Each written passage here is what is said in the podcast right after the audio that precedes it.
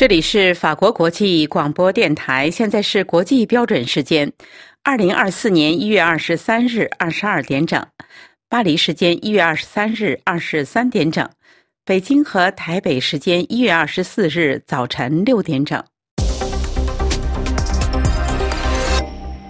下面是新闻节目时间，首先播报今天新闻内容提要。一月二十三日，土耳其议会以两百八十七票支持、五十五票反对批准瑞典加入北约。瑞士要求中国在人权方面做出努力。圭亚那发生一起三死的谋杀案，嫌犯抵达中国之后被捕。新罕布什尔州周二投票，特朗普和黑利最后冲刺。听众朋友，大家好。土耳其议会周二批准了瑞典加入北约，结束了为期二十个月的谈判。投票结果是两百八十七票支持，五十五票反对。瑞典的候选资格现在只需要匈牙利的批准。瑞典首相对土耳其放行加入北约表示感谢。即将成为北约第三十二个成员国的瑞典，于二零二二年五月宣布加入候选国。芬兰去年四月也加入了候选资格。二零二二年，瑞典和芬兰申请加入北约。尽管芬兰最终于二零二三年四月加入北约，但土耳其拒绝批准瑞典申请。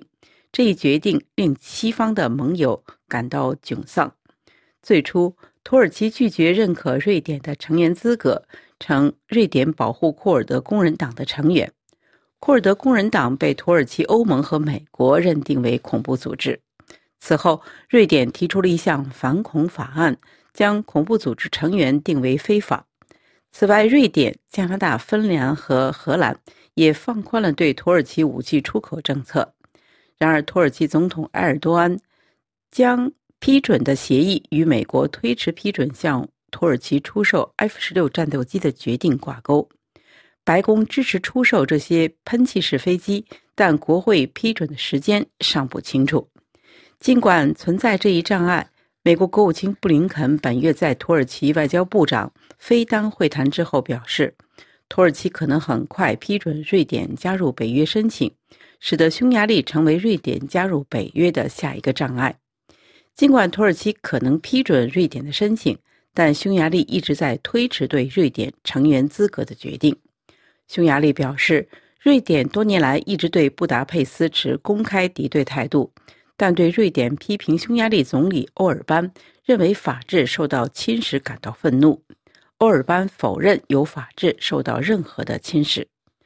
欧尔班的幕僚长古利亚斯上个星期四指出，斯德哥尔摩缺乏改善与布达佩斯关系的建立信任步骤，而两国关系的改善可能有助于批准瑞典的加入。菲律宾总统下个星期到访越南，菲律宾和越南将签署海事合作协议。有关详情，请听本台记者肖曼更详细的报道。据报道，越南和菲律宾的海巡队自2018年开始拟定这项备忘录。菲律宾海巡队表示，菲越双方官员讨论双方计划签署的。这项备忘录目的在强化两国海巡队的战略伙伴关系和合作，以促进维护并保护双方在东南亚地区的共同利益。越南代表团也听取菲律宾海巡队的南海活动与参与海上安全行动的简报。菲律宾总统小马克思下周将访问越南，这是他今年首次海外访问。菲律宾《每日询问报》和有线电视新闻网菲律宾电台报道，菲越两国签署备忘录之举被视为在与北京存在南海领土争端的国家之间建立联合战线。这样的协议将使双方更易于管理争议水域的冲突，并根据国际法原则、两国法律及越南和菲律宾都加入的国际公约展开海上活动。菲律宾海巡队发言人说：“菲越两国可能建立一条沟通热线，以便在越南或菲律宾渔民失踪的情况下更容易协调。”小马克思去年八月送别时任越南驻菲大使黄辉忠时说：“期待与越南签署协议，加强南海海上合作。此举将使两国在南海领土争端方面更容易应对共同挑战。”菲律宾、越南、中国、马来西亚、台湾、文莱等国在南海存在着领土争议。菲中两国频频发生南海争端。菲律宾海巡队近日表示，多名菲律宾渔民一月十二日在黄岩岛附近捕捞海贝时，遭到中国海警的驱赶，并要求渔民将海贝扔回海里才能离开。此外，马尼拉和北京一月十七日在上海举行了第八次南海问题双边磋商机制会议，双方同意完善南海海上的沟通机制，并就仁爱暗杀问题阐述各自立场，互相承诺避免紧张局势升高。中国新疆发生七点一级强烈地震，三死五伤。由于此次地震的震中位于人口稀少的山区，给救援工作带来不少困难。有关详情，请听本台记者阿曼婷更详细的报道。中国新疆与吉尔吉斯斯坦接壤地区一月二十三号发生七点一级强烈地震，造成房屋倒塌，目前至少有三人死亡，五人受伤。零下二十多度的气温给救援工作带来了额外的困难。路透社报道，社交媒体上的一段视频显示，地震在一个火车站引起了混乱，乘客们慌乱一团，争相寻找安全的地方。震中附近地区两条重要的输电线中断后不久又得到了恢复。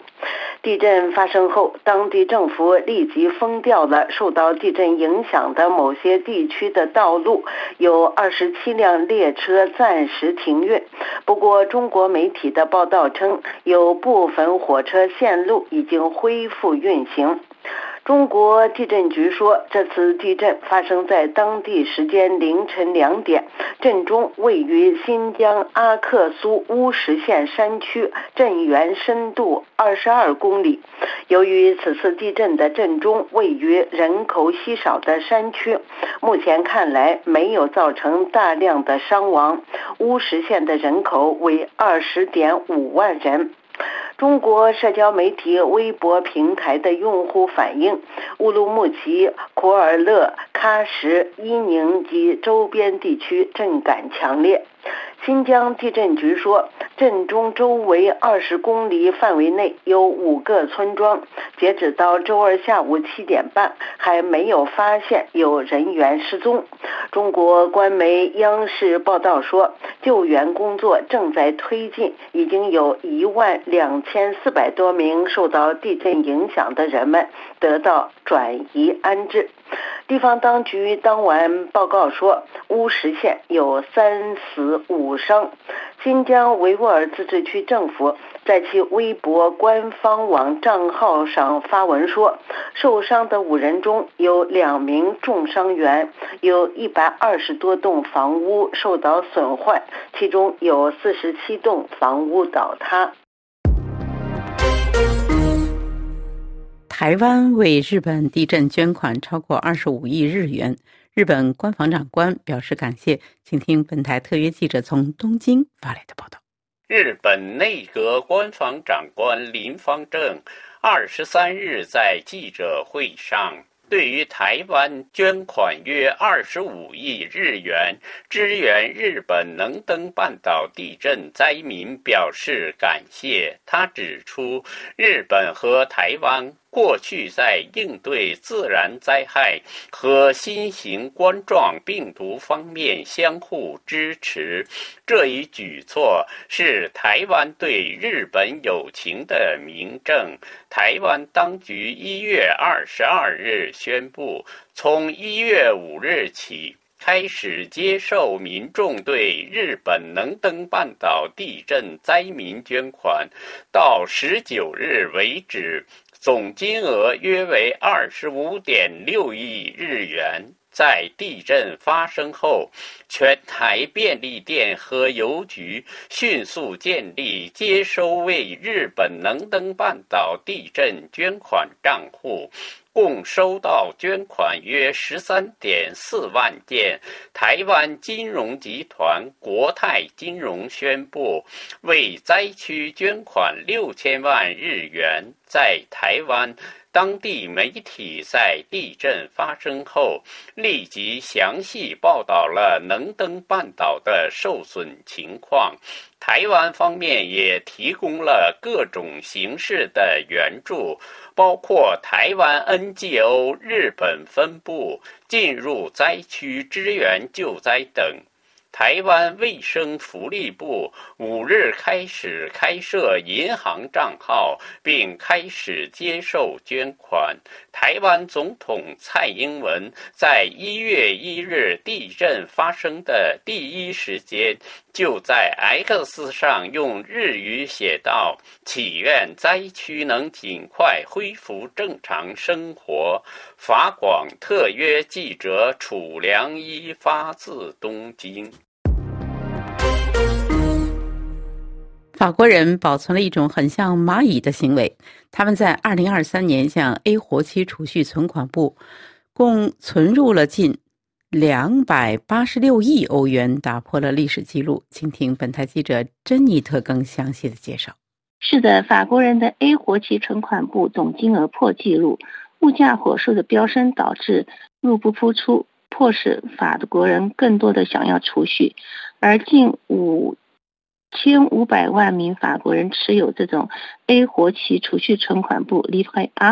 根据法国储蓄银行到二零二三年，家庭投入这一旗舰存款部的金额增加了将近两百八十六亿欧元，这是一个破纪录的记录。上一个储蓄金额的高峰值出现在二零一二年，金额为两百八十一点六亿欧元。当年这个 A 活期存款部的上限从一万五千三百欧元提高到两万两千九百五十欧元。我们观察到法国人对储蓄明显的偏好，这是储蓄总监克雷维尔表示，法国人比较谨慎，喜欢储蓄，尤其是存入这种 A 活期存款部里，但这种行为不利于消费。A 存款部的这种热潮表现在十二月份，这是传统上经济较差的月份。这 A 活期存款部并不是唯一从法国人蚂蚁储蓄般的行为中投资对象。另一种类似的存款部可持续与团结发展手册，简称 LDDS，法国人也注入不少储蓄金额，例如二零二三年。它的储蓄总金额增加了一百一十亿欧元，它还很大程度上补充了这个 LDDS 的数据，在二零二三年将增加到一百一十亿欧元。那些在 A 储蓄存款部已经达到最高限度存款金额的人，他们希望能够继续有另一个类似的存款部来替他们储蓄存款。这个 LDDS 存款部规定最高金额可以存入一万两千欧元。瑞士二十三日要求中国在人权方面做出多项努力。周二在日内瓦举行的联合国会议上，瑞士特别呼吁对新疆可能构成反人类罪的任意拘留程度进行调查。自2018年底以来，联合国所有成员国首次听到中国关于人权的声音。李强总理访问伯尔尼一周之后，瑞士驻联合国代表团要求北京落实前联合国人权事务高级专员米歇尔·巴切莱特关于新疆问题的报告中的建议。一月十五日上午，中国国务院总理李强在伯尔尼同瑞士的联邦主席阿姆赫德举行了会谈。听众朋友，以上是今天的新闻节目，谢谢各位的收听。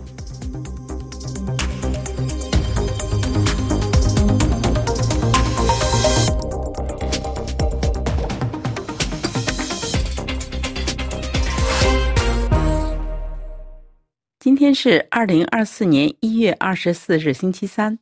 这里是法国国际广播电台。下面请听肖曼主持的要闻分析。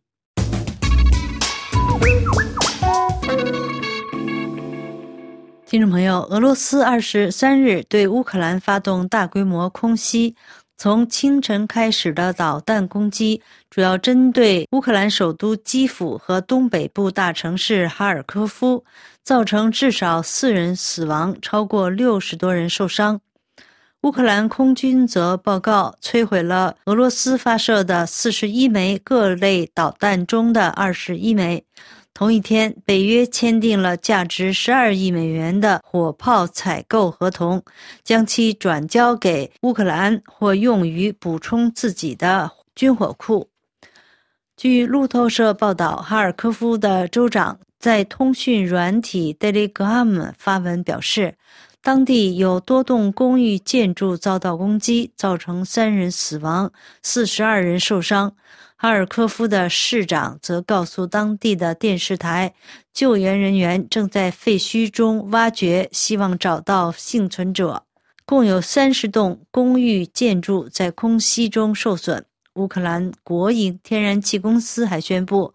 哈尔科夫的一条天然气管线在导弹攻击下受损，目前正在抢修。有关乌克兰首都基辅方面的情况，基辅市长表示，在至少三个区里共有二十人受伤，其中包括三名儿童。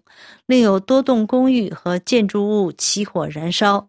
联合国驻乌克兰人道主义事务协调员布朗发表声明称。部分遭攻击的地点位于联合国基辅办事处的附近。同一天，北约机构支持和采购局代表盟国达成协议，并签订了价值十二亿美元的约二十二万枚一百五十五毫米口径火炮炮弹采购合同，并将这些炮弹转交给乌克兰，或用于补充自己的军火库。北约秘书长斯托尔滕贝格表示，这表明北约久经考验的联合采购结构正在发挥作用。俄罗斯在乌克兰的战争已成为一场弹药的争夺战，因此，在我们继续支持乌克兰的同时，盟国必须补充自己的库存。他还说。北约支持和采购局使盟国能够团结起来，汇集资源，为他们提供我们所需的武器和弹药，以确保我们各国的安全。自我们去年商定北约防务生产行动计划以来，北约支持和采购局已经商定了价值约一百亿美元的合同。他还介绍说，其中包括价值约四十亿美元的榴弹炮炮弹、坦克弹药、反坦克制导导弹和一百五十五毫米的弹药，以及价值五十五亿美元的爱国者拦截导弹。这是对我们跨大西洋国防工业的重大推动，有助于我们满足自身的安全需求，同时继续为乌克兰提供重要支持。此外，美国前总统特朗普去年五月曾经表示，如果他能重返白宫，将会在一天内结束乌克兰与俄罗斯的战争。乌克兰总统泽连斯基今年一月十九日首次公开对以上的发言表示担忧。他对英国媒体表示，特朗普这样吹嘘非常危险，因为他没有透露战后计划会是什么样子。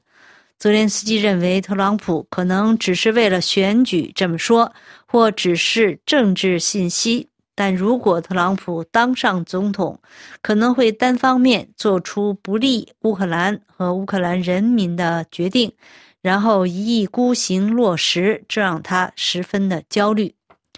特朗普去年五月对 CNN 的原话是：“如果我是总统，我会在一天。”二十四小时内解决这场战争。当被问到他会怎么做时，特朗普表示他会与泽连斯基以及俄罗斯领袖普京见面。他说他们都有缺点，也都有优点。二十四小时内这场战争就会平息，战争会结束。外界评论普遍认为，普京乐见特朗普当选。因为这样会让他起码有机会保住占领的乌克兰领土，并宣布打赢了这场战争。特朗普如果当选美国总统，将对乌克兰的战事产生何种影响，也在欧洲引发不安和争论。听众朋友，以上是今天的要闻分析，由小曼编播，感谢飞利浦的技术合作，也感谢收听。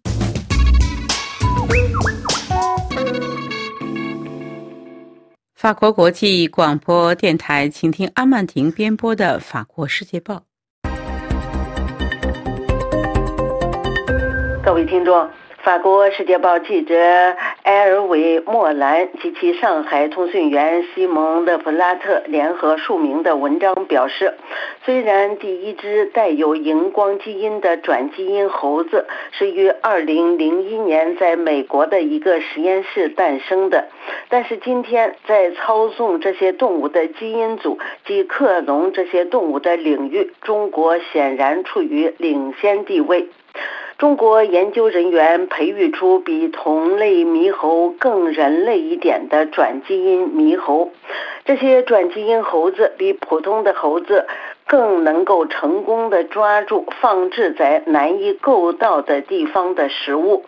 其他测试也表明，中国研究人员添加的基因确实影响了猴子的大脑发育。由中国科学院昆明动物研究所素兵教授领导的这项研究，于二零二三年十一月发表在一份中国科学期刊上。现在，该团队进行了第二项研究，是对添加了人类大脑基因的非人类灵长类动物进行研究。和未转基因猕猴相比，转基因猕猴表现出更出色的记忆力。这一惊人的结果引起了一些西方伦理学家的警惕。素兵表示，这些研究让人们更好地了解让人类远离猿类的数百万年的进化过程是什么样子的。在非人类灵长类动物的基因改造这一领域，中国处于领先地位。在克隆领域，同样，中国也处于领先地位。一月十五号，上海神经科学研究所的一个团队发表了一篇文章，解释了一种新的克隆技术的成功。该技术在两年前诞生了一只如今仍然活着的恒河猴。中国生物学家们相信，他们已经找到了一种可以稍微提高克隆成功率的方法。自1996年较多例的克隆羊诞生以来，克隆的成功率一直很低，大多数物种为百分之一到百分之三，家畜为百分之五到百分之二十。对于科学研究来说，转基因和克隆是很有前途的工具。拥有一群具有相同基因组的猴子，就像拥有实验室小白鼠一样很有用。修改它们的基因，使我们能够更好地了解人类是如何进化的，也许也能让我们更好地了解人类的一些疾病。中国是唯一一个在这一领域大量投入的国家。中国投入的金额和进行的一些实验令人好奇。波尔多神经退行性疾病研究所研究员埃尔万贝扎德非常了解中国。他在中国领导一个使用猕猴的实验室已经有二十五年了。他说，近年来，中央和地方的非人类灵长类动物计划已经投资了六亿欧元。此外，还有一项大约二点六五亿欧元的特别转基因猴计划。这位研究员还说，虽然在转基因猴子领域中国占据主导地位，但转基因猴子的数量仍然少得可怜。为了建立像人类疾病模型这样的猕猴系，需要的资源是巨大的。所以，日本人选择的是更多产的绒猴。埃尔万贝扎德解释说，绒猴需要的空间少。繁殖速度更快，但是从进化的角度来说，它离我们人类要远得多。埃尔万·贝扎德表示，目前中国展示的它在技术上的掌握程度，但知识上的收益还不是很高。不论怎样，获得转基因动物都是非常昂贵的。法国一研究人员说，获得一只原创的转基因动物的成本是一百万欧元。建立稳定的血统需要杂交，大约需要十年的时间。克隆可以节省一点时间，但每只克隆动物的成本是十万欧元，而且成功率不到百分之一。想要从这些灵长类动物的研究中有医药上的收益的话，时间尺度是二十年，甚至是三十年。需要的基础设施和资源只有中国才有。北京在最高政治层面对未来下赌注，但美国或欧洲不会下这种赌注。特别是因为在美国或欧洲，公众舆论反对进行动物研究。各位听众，以上是法国《世界报》摘要节目，本次节目由阿曼婷编播，感谢收听。法国国际广播电台，请听丹兰编播的《柏林飞鸿》。二零二四年十一月，美国将举行总统大选，但美国目前的发展趋势让德国政界和媒体坐卧不安。七十七岁的美国前总统特朗普本月中旬刚刚以压倒性多数赢得爱荷华州的党内初选。虽然特朗普官司缠身，但这似乎并不影响他的民意支持率。德国《民进周刊》报道说，德国政府不想再次对特朗普的选举胜利感到意外。外交官已接到指示，和前总统阵营建立联系。虽然这是一个非常棘手的游戏，但柏林打算为最糟状况做好准备。德国电视二台报道说，德国财长林德纳在达沃斯世界经济论坛上表示。欧洲谈论特朗普谈的太多了。对特朗普可能再次选举获胜的最好准备是让欧洲成为一个强大的欧洲。欧洲必须加强经济和防卫能力，以应对特朗普的可能当选。他说：“当我们因为自己有能力而不必去求别人时，这就是最好的合作方式。”法兰克福评论报认为。爱荷华州选举之夜后，我们必须清醒地看到，共和党已经完全屈服于特朗普。他是他们的国王，他们的导师和他们邪恶的诱惑者。比投票本身更令人震惊的是选后调查结果：爱荷华州三分之二的共和党人现在认为。拜登不是美国的合法总统。特朗普在胜利演讲中只是短暂表现出政治家的风范，并呼吁全国团结起来。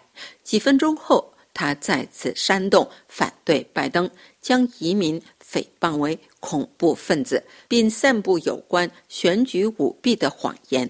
这位曾数百次违法。蔑视宪法并对国会大厦发起风暴的人说：“他想创造一个法律和秩序的土地。”这位完全不受羁绊的潜在独裁者可能会在短短十二个月内入主白宫。福尔茨海姆报警告说，爱荷华州正在向世界敲响警钟。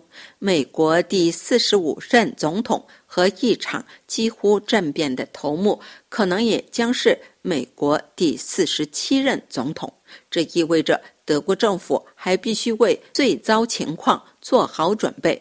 外长贝尔伯克已开始向特朗普团队密集试探，并与欧盟和其他北约伙伴一起做好准备，迎接这样一个现实：未来。我们将不得不在没有美国保护的情况下生存，把头埋在沙子里，并希望拜登再次获胜，将是一个严重的疏忽大意。德国《世界报》表示，很多德国人不愿意相信特朗普二号对世界来说比特朗普一号更危险。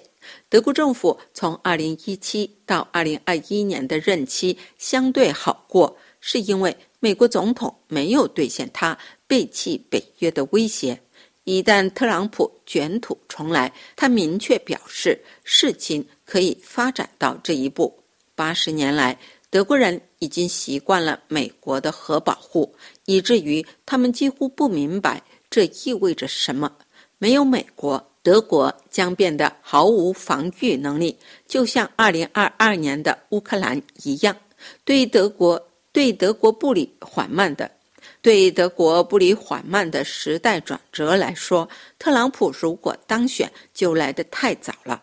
德国只能即兴发挥，确保至少不让乌克兰落到普京手里。这是布林丹兰，法国国际广播电台中文部柏林飞鸿。专栏节目，法国国际广播电台，请听珍妮特编播的生态健康科技专题节目。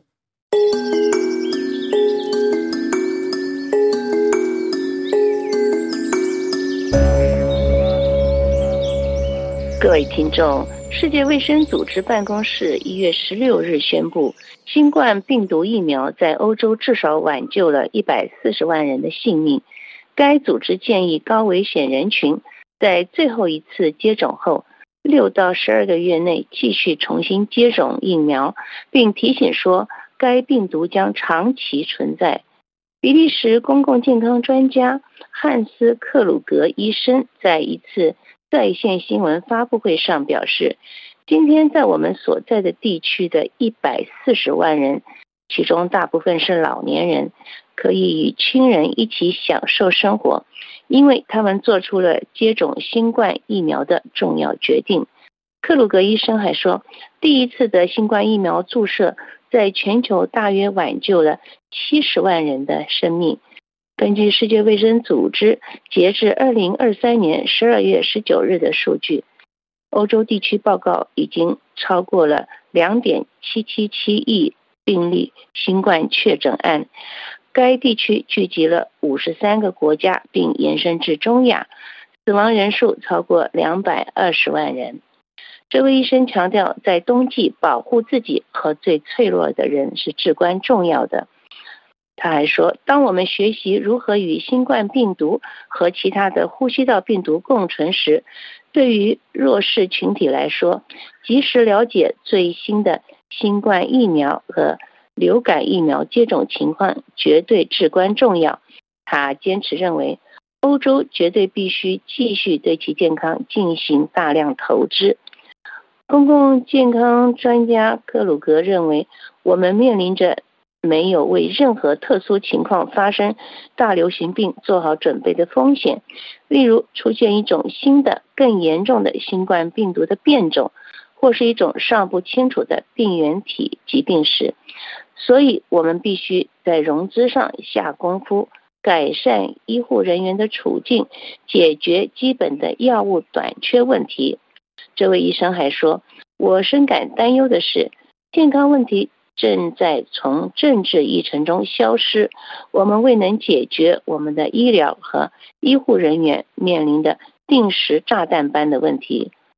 此外，世卫在经过世界各国惨烈走过新冠病毒疫情后，于是有了一个想法，也就是二零二四年一月十七日本次达沃斯经济论坛中，世卫组织提出了一个新疾病的概念。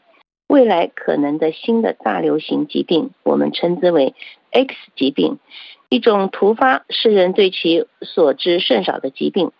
世卫组织要全体会员都起来准备应对这种新的疾病，这引起达沃斯全场与会者的注意。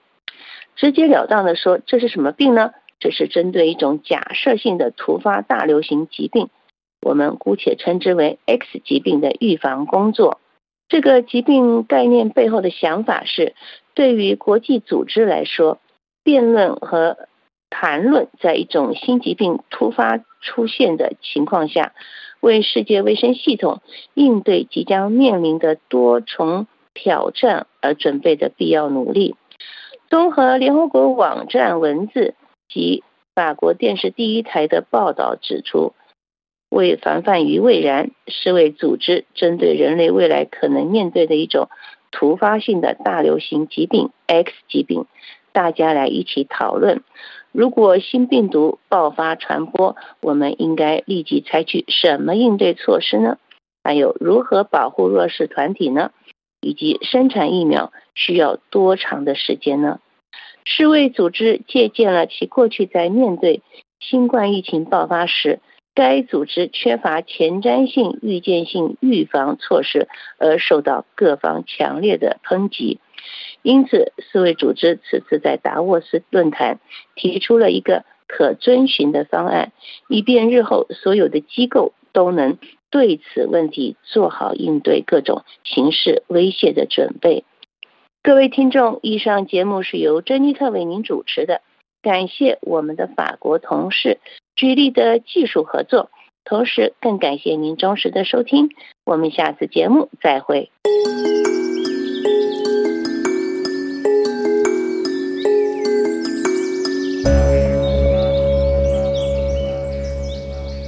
这里是法国国际广播电台，请听刘芳编播的公民论坛。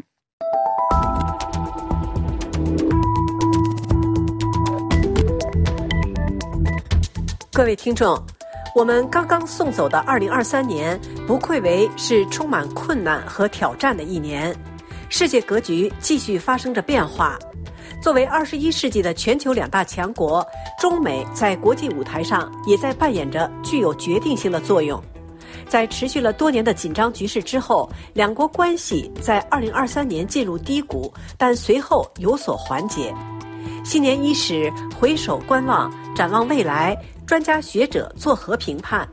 我们请纽约市立大学研究生中心政治学教授夏明先生来谈谈他的看法。夏教授您好，主持人好，听众朋友好。二零二三年，中美关系在经历了数年的紧张状态之后出现缓解。您认为这一局面能否持久？两国关系的缓解将对正在悄然变化的世界格局产生怎样的影响？是我们看到二零二三年呢，中美关系进入低谷，其中一个标志性的事件就是年初二月份呢，中国的气球进入到美国领空，持续的时间长达一周了。而且是低空飞行呢，使得美国的普通的老百姓呢，都可以用肉眼呢看到高空飞行的气球。那个热气球最后被美军呢，美国国防部了把它给击落，就是在它跨越美国的大陆以后，再进入到大西洋，也就是南卡罗来纳的海边呢被击落了。这当然引发了中美的非常大的一个危机。对于美国的国会，对美国的公众来说，他们认为呢，这是对美国的一个直接的这种挑战，一种侵犯。美国人的心目中呢，就中国威胁、恐惧了，和中国作为一个庞然大物要入侵美国了，这种形象呢，就变得非常的直接和非常的生灵活现了。对中美关系呢，是一个极大的破坏。当然，这种中美关系的破坏，我认为有美国的一个过度反应，因为我认为美国在处理这个气球危机中呢，有更好的处理方式。中国呢，跟美国呢，应该找的一种合作，同时能够把这个事情呢处理好，消除各种误解。但是呢，我认为可能是中国呢，它确实有某一些不良的企图，所以在这样的情况下，没法跟美国呢进行一种公开的合作。这一点呢，就使得中美关系呢陷入一个低谷。这种低谷表现在美国的国防部长要打电话给中国，中国国防部长都不接电话。这种现象，直到了五月份呢，美国中央情报局长、美国国务卿呢、美国财长了、美国的气候大使了，呃，还有商务部长啊，不断的访华了。这样的话呢，才逐渐的改变。同时呢，我们也知道 Nancy Pelosi 她访问台湾带来的影响呢，也都使得中美关系呢变得非常的困难。但是呢，到了二零二三年的年底了，因为有美国的高层的不断的访问，同时呢，我们也看到习近平呢也送出一些橄榄枝，尤其习近平会见了基辛格，还有像比尔盖茨这些美国的商人，传出了一些橄榄枝。最后，中美关系呢出现了一种回暖。它的高峰呢，当然是表现在。二零二三年十一月十四号了，十五号了，习近平到了美国的旧金山出席 APEC 会议，就是亚太经合高峰会议。这样美国的总统拜登跟习近平呢主席呢进行了会谈，而双方呢进行了比较坦诚的一个交流了，双方呢也进行了某一些摸底，而且我认为有几个就重大的突破，就双方呢恢复热线的交流电话，恢复两军的合作，两军的沟通。同时呢，习近平呢也提出说，我们对台湾没有近期的攻台计划。同时呢，在涉及到毒品、芬太诺上面呢，中国呢也愿意跟美国呢加强执法合作。同样的，美国对中国的许多的制裁，无论是高科技的和经济上的制裁了，进行了某一些的调试，也就是在涉及到国防高科技的突破的领域里边，对中国呢进行某一些出口技术限制。但是呢，对其他的一些常规的高科技的产品，允许自己的公司或者允许美国的盟国，比如像韩国或者日本呢，进行了某一些出口了，使得中美的关系呢有所缓和。问题是这种缓解能否持久？这种缓解了能够使得中美了走向一个新的一种合作阶段吗？我的回答是否定的。其中我们可以看出有几个因素。当然，从美国来看，拜登呢从来没有放弃，他认为习近平呢就是一个独裁者。所以在他跟习近平的会谈以后，他也提出，就习近平就是一个 dictator。中国方面的，当然是非常不满。而习近平回到中国以后，那你看到最近习近平的几大的外交的努力了，一个习近平是在加强升级了跟菲律宾的压力和冲突，所以在南海出现中国的海监船向菲律宾的渔船进行喷水，因为菲律宾是美国的盟国，在南海问题上，中国变得越来越强硬的话了，当然是会影响。中美关系的稳定的，这是重大的一个事件。第二个，习近平呢，在过去的疫情的几年都没有外访，他最有名的两次外访，一个是跟普京见面，一个呢是南非出席金砖会议。但是呢，他的那个外事活动呢都是比较少的。但是呢，他在二零二三年的十二月份呢，对越南呢进行了访问。越南呢是美国和美国的印太战略，或者美国跟东南亚国家结盟呢，在积极争取的对象。所以中国呢，不断的以各种实惠了，尤其是要打通这个铁路的建设，更深的把越南纳入到“一带一路”呢，想通过所谓的同志加兄弟的这种关系了，来把越南呢拉入到自己的阵营里边。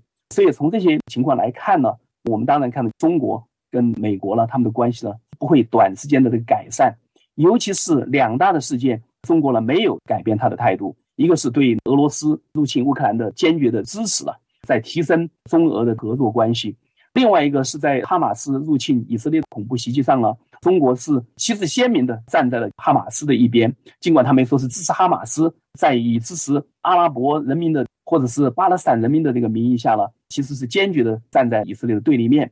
这些呢，当然都使得中国了在重大的国际关系问题上跟美国是处处作对的。所以我认为两国的关系的局面改善呢，不会太多的持久下去。因为中国是世界第二大经济体，所以中美的关系呢，当然会左右世界的格局。目前的情况来看呢，美国继续做大，维持它的超级大国地位了。现在来看呢，是不可动摇的。尤其是二零二三年呢，美国的经济的增长速度了，已经超过了中国。如果我们以兑换率来计算的话呢，中国跟美国的国民经济总量的这个差异了，是在缩小。以前中国呢已经达到了美国国民经济总量的百分之七十以上，这次低于了百分之七十，所以中国要赶超美国作为第一大的经济体了，现在的距离呢是越来越远了。而有的经济学家断定了中国是永远不可能超越美国了。如果以中国当下的经济的走向来看呢，恐怕这种预言呢会成为一种现实。所以中美两国有中国跟俄国结盟，跟伊朗结盟，会不断的挑战美国的在全球的战略地位。或者也不断的要实现中国所说的一个全球的多极化，但是全球呢不会多极化，全球会出现两极分化，而以美国为领导的西方的和全球的民主联盟了，跟以中俄伊了为核心的这些专制同盟了，会形成一种两元对立的格局。其他的许多第三世界国家就在这两大阵营中呢寻找就是各种关系。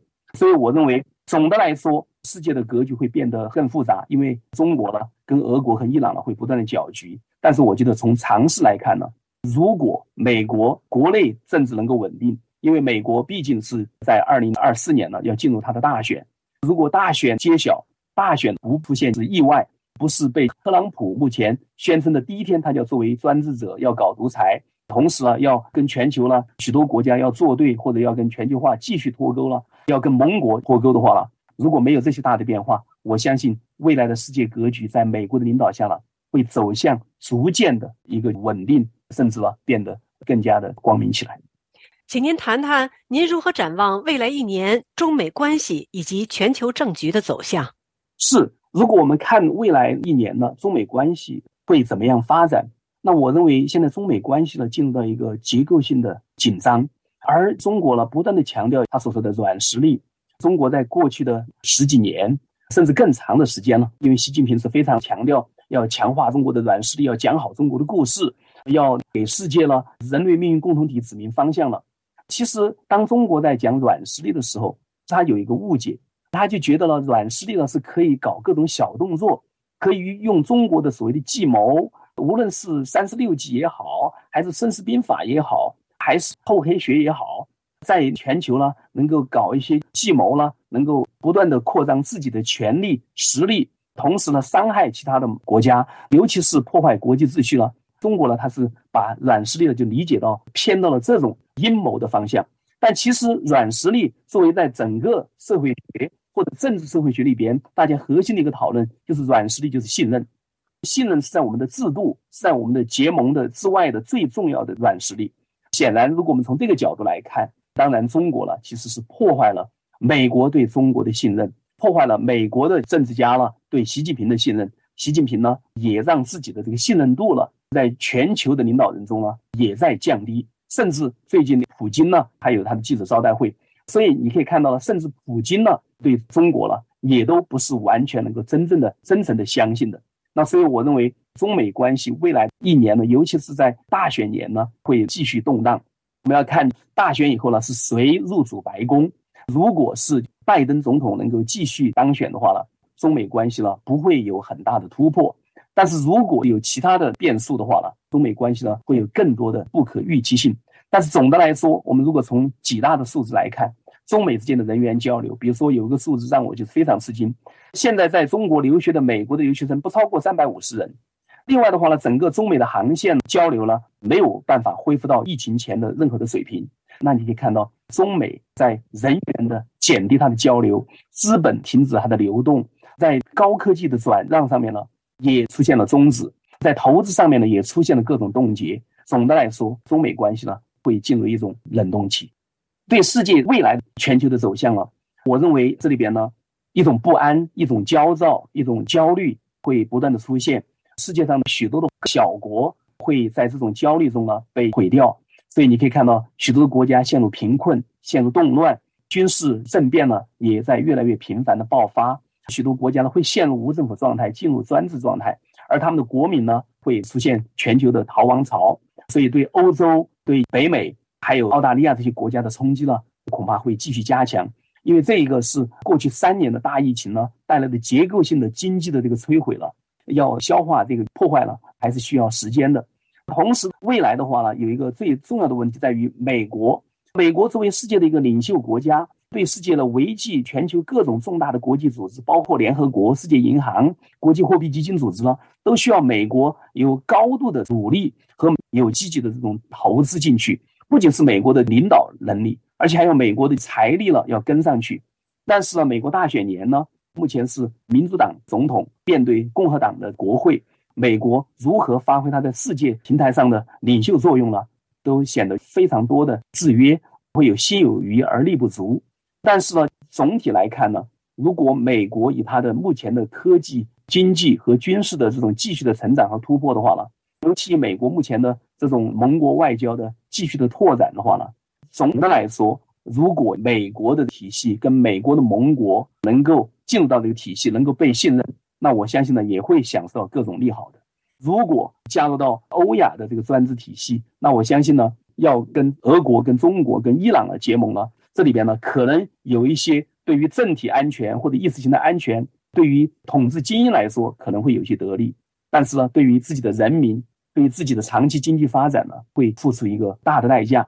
所以总的来说，它的一个世界格局，就像我以前在法广也提到，世界格局就像一个我们所说的就是百吉饼，就是 bagel，或者就是在美国我们说的甜圈圈那个 donut，你可以看到欧亚大陆的欧亚主义的崛起在中心，使得人类的心脏地带呢。出现一个黑暗的这么一个空洞，而美国营造的至少有五十多个国家联盟呢，结成的海洋地带了，形成一个包围圈。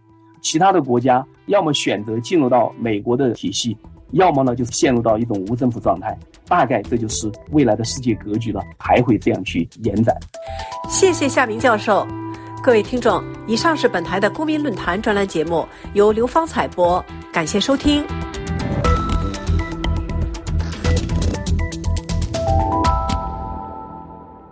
这里是法国国际广播电台。最后，请听罗拉编播的《法国风光》。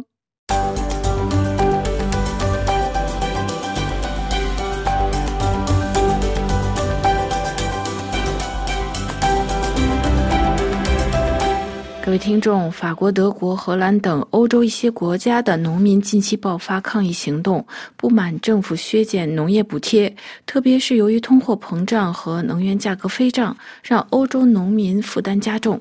欧盟召集农业部长们于周二在布鲁塞尔讨论欧洲农业战略对话，探讨农民收入、农业的可持续发展、新技术创新、竞争等相关议题。近期，从荷兰到罗马尼亚，从法国到德国，欧盟的农民们不满意油价上升和欧盟向绿色有机能源转型带来的越来越严格的标准和有可能来自乌克兰廉价农产品的竞争，他们开始堵路表达不满。法国的农民近期在图卢斯附近进行抗议堵路，他们聚集在 A 六十四公路附近多日，其中一位名叫克里斯蒂安的农民。在法国南部经营一家有机农场，受到柴油价格上涨的压力。他说，以前用柴油的价格为零点六欧元，如果政府结束补贴，价格会上涨到一点二欧元，一年就会让他们多增加两千多元的负担。尽管他们可能每天要工作到十五个小时，这也会让他们的欠债越来越多。另外，欧洲通货膨胀，能源价格居高不下，欧洲农民担心来自乌克兰廉价农产品的竞争，而且欧洲农民还不满欧洲绿色协议中如旨在减少杀虫剂等使用，会让种植农作物成本上升。法国马克龙政府密切关注农民抗议行动，试图避免发生大规模的示威活动。总理阿塔尔周一晚间，法国的重要农民协会代表会晤。协商减少发生危机的可能性。德国农民近期也举行大规模的抗议游行，就是在一月十五日以来，德国各地有大约八千多农民、六千多辆卡车和拖拉机聚集在柏林，抗议德国政府的紧缩政策中要削减农业的补贴。目前，德国农民协会与德国政府之间虽然进行了谈判，但是还没有取得任何具体的进展。欧洲一些国家农民计划前往布鲁塞尔，向那里召开的农业部长们的会议施加压力。本周四，欧委会举行战略对话，将农业组织、农业食品行业和非政府组织等专家聚集在一起，探讨农民收入、农业的可持续发展、新技术的更新和竞争等。欧洲的农业部长们提前周二在布鲁塞尔举行相关的议题的讨论，旨在化解欧。洲农民不满的情绪，欧委会主席冯德莱恩早在二零二三年的九月就曾经呼吁减少社会的两极分化，并强调农业和自然保护可以齐头并进。欧盟为了减少碳排放，向可持续发展过渡，曾经制定了一项名为“从农村到餐桌”的可持续发展的食品战略路线。其中，欧盟将农业改革作为2050年达到减排目标的一部分。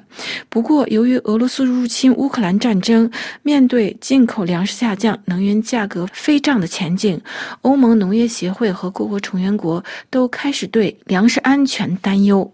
另外，今年六。六月，欧盟将举行议会选举。欧洲议会每五年举行一次选举，也是在。英国脱欧后首次的欧洲议会选举因此备受关注。选举结果如何将标志着欧洲未来政治走向。因此，欧洲各国关注农民抗议可能产生的影响。如法国马克龙政府所属的复兴党考虑欧洲议员的提名，就是法克龙政府在进行养老金移民政策改革后，不得不重组政府，任命阿塔尔为新总理，也是为今年六月欧盟议会选举做准备。另外，欧盟内部市场专员布雷东表示，要帮助农民至关重要。欧盟不同成员国的农民要求各异，我们听到了农民的诉求。这位欧洲内部市场专员表示，欧盟预算三分之一以上用于发展农业，即每七年投资大约三千八百六十亿欧元，在二零二四年已经达到五百五十亿欧元，而且法国是最大的受益者，其中获得了百分之十七的援助。各位听众，今天的专题节目由罗拉编辑播报，跟大家介绍法国等欧洲农民堵路抗议，期望政府帮助。感谢各位的收听，也感谢苏菲尼亚的技术合作。我们在下次节目中再会。这里是法国国际广播电台，下面最后一次为您播报今天新闻内容提要。一月二十三日，土耳其议会以两百八十七票支持、五十五票反对批准瑞典加入北约。瑞士要求中国在人权方面做出多项努力。圭纳亚发生一起三死的谋杀案，嫌犯抵达中国之后被逮捕。新坎布什尔州周二投票，特朗普和黑利两人最后冲刺。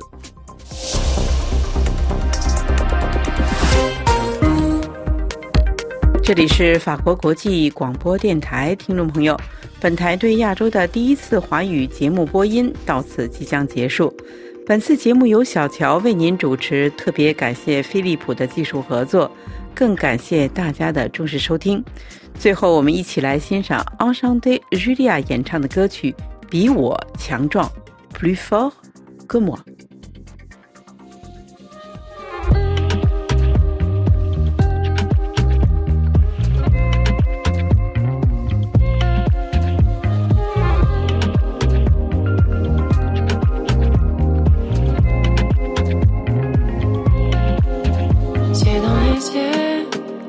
Tant que tu m'invites à faire le premier pas.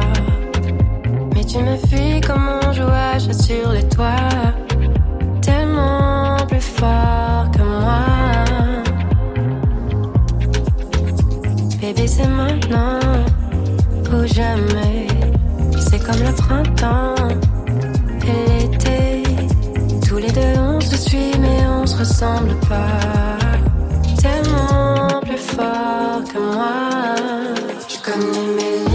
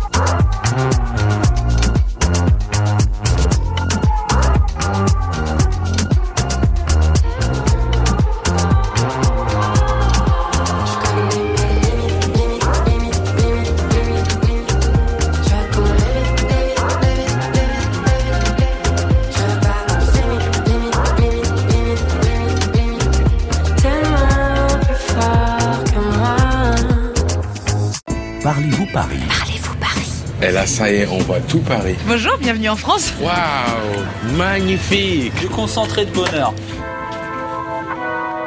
请在法广知识网上收听双语学法语系列巴克利夫巴黎，通过首次推出的互动练习继续了解巴黎生活。为深入法语语言知识，请在 s a v o i r s 点 r f i 点 f r 右斜线 c n 网上再次收听巴克利夫巴黎。